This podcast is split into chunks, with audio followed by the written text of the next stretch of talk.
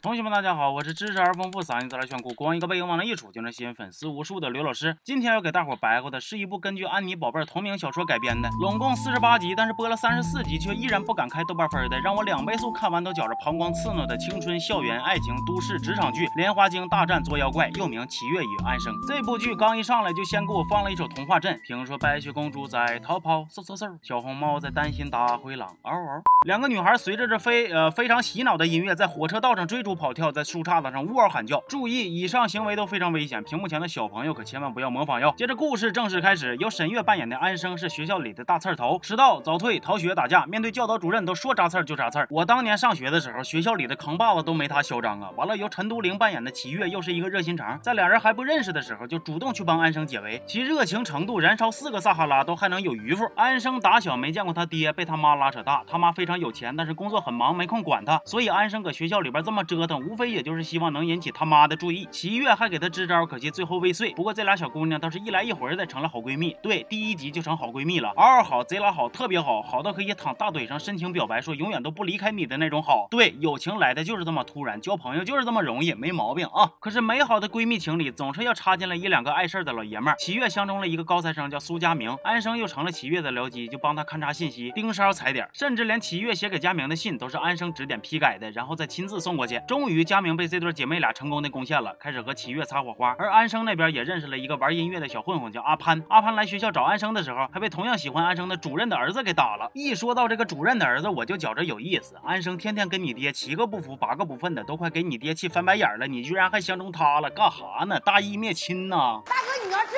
你真是爷们儿。一眨眼，高考要到了，可齐月家里却出了事儿。齐月的爸爸被人陷害、贪污腐败，爷爷又在高考的前一天被那些闹事的员工给打伤了，没抢救过来。家人瞒着齐月安生，可是最后还是被安生发现了。为了能让齐月安心高考，他就抓紧进考场前最后的那点时间，剪了一段爷爷的音频放给齐月听。齐月最后安心了，考试去了。可是他自己却错过了高考。就这一大段情节安排的，哎呀，怎么跟你们形容呢？造孽！齐月、安生、佳明仨人一起在安生家吃火锅。佳明发现了当初情书上的画都是安生画的，这心里就开始泛起涟漪了。可是当天他还是给齐月送了项链。然后第二天仨人去爬山，他瞅安生的眼神又不对了，反正就是强行三角恋，都给我不清不楚就完事儿了。安生拒绝齐月让他复读的提议，非要抛弃家里的大别墅，跟着阿潘出去打工，吃苦受累，居无定所，打扫卫生，家长里短的给人家当活妈。我懂，这就跟皇上金銮殿不待，就爱微服私访是一样的，体察民情，与民同乐嘛。齐月正式上大学报道，认识了一个喜欢看柯南的室友。齐月跟佳明恋爱，不知道该咋操作，全靠靠安生支招。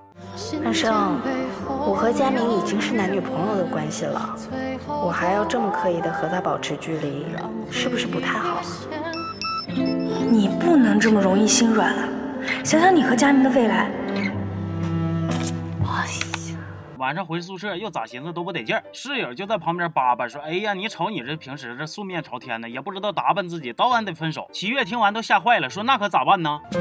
谈恋爱就跟护肤一样，不能等到问题出现了才补救。哎呦我去了，我 还寻思你让我领券去呢，干什么玩意儿啊？这电视剧恰饭也讲究猝不及防了，是不是？安生那边就跟阿潘三天一小吵，五天一大吵，吵完再和好，谁也跑不了。终于有一次，安生在跟阿潘推搡的过程中受了伤，一气之下从西安跑来上海找齐月。俩人见面之后就很开心呐，叽叽喳喳，叽叽喳喳，搁宿舍一顿折腾啊，睡一觉还把灯给睡换位了。这都不重要，我就想知道那室友是招谁惹谁了呀？非得要听你们逼逼半宿啊？你们搁宿舍里边就不能稍微注意一点吗？完了，阿潘也追到了上海，还一大早就搁宿舍楼下一顿闹。行，全员恶人，你们就造孽吧啊！室友跟安生单独相处的时候，明里暗里边说了一些点的他的话，言下之意就是啊，齐月和佳明感情挺好的，希望某些人别太作妖。看着没有？那喜欢柯南的女人就是不一样。但是你们用脚后跟寻思寻思，室友的敲的能有用不？没有。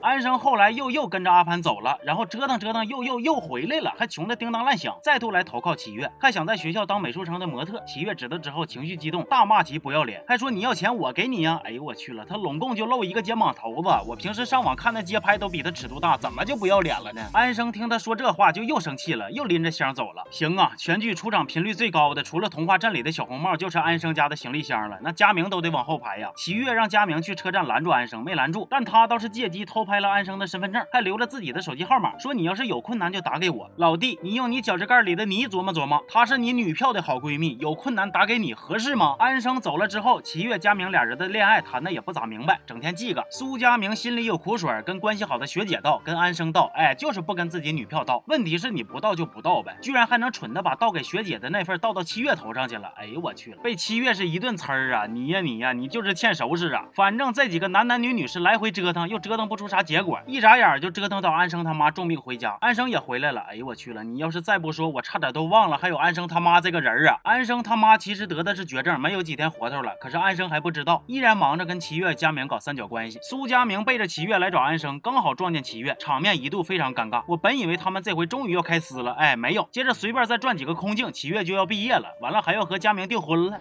玩呢，可佳明一心只想找一个好点的工作，没有心思结婚，就让齐月一个人决定婚礼的细节。那人家齐月干脆就一个人结婚就完事儿了呗，还要你干哈呀？最夸张的是，他还背着齐月决定去肯尼亚工作。我感觉呀，就齐月跟佳明可能都没有佳明跟楼下小卖部的大姐关系近呢。终于，俩人的矛盾在一次误会中被激化，佳明终于正式提出了分手。哎呀，可太好了，都给我鼓掌！好。完了，七月被分手了，情绪也挺激动的，还把包都给扔了。你们瞅瞅，这都说了多少遍了，不要乱扔垃圾，不要高空抛物，这咋还说都不听呢？你分类了吗？佳明前脚分了手，后脚就买了去西安的火车票去找安生。接着安生晕了倒，佳明就开始赖人家照顾他。再然后齐越也找过来了，看到这个场面，颇有几分捉奸在床的意思啊。齐越说：“都这老些年了，你安生当年离家就带着佳明祖传的玉坠子，现在还带着。每封信的末尾也都得问候佳明。我不爱挑破中间那些弯弯绕子，你俩就真当我傻呀？是不是？我今天就把话撂这儿了，我就觉得你俩有事儿。安生这头也来劲了，我不要你觉得，我要我觉得，听我的，我俩啥事儿都没有，这个事儿不需要讨论。然后他就撤出去了，我就寻。思你出去干哈去呀？这不你家吗？后来齐越跟佳明说，我可以给你时间让你想清楚，一直等到结婚那一天。然后俩人真的就不联络了。而安生也再度玩起了消失。接着齐越毕业了，安生家里又出了事儿，他妈病危却联系不到他，安生就这样错过了见妈妈的最后一面。齐越来安慰安生，安生却说自己是因为齐越才没有见上妈妈最后一面。我真是，哎呀，就一脑袋问号，你们能体会吗？总之啊，两个姐妹至此是正式决裂。而齐越这边在婚礼当天，新郎果然如约的咕咕了，你也整。不明白为啥都说了分手，还要像模像样的办婚礼？你这不是拿自己开玩笑啊？你这是打你爹妈的脸呢！总之，这部剧我看了大概是十五集，看了快俩礼拜，真心是看不下去了。剧情拖沓，故事脑残，为了制造矛盾而制造矛盾。我特别想告诉编剧导演们，不是整俩妹子再配一个老爷们就能演虐心的桥段了。你是真当观众都是缺心眼是吗？姐妹情你看不出多深，真撕起来你也感觉不到多惨。我都不想再提跟电影版对比啥的了，就这个玩意儿挠胎套啊！行吧，这期就说到这儿了。我是刘老师，咱们下期见。好。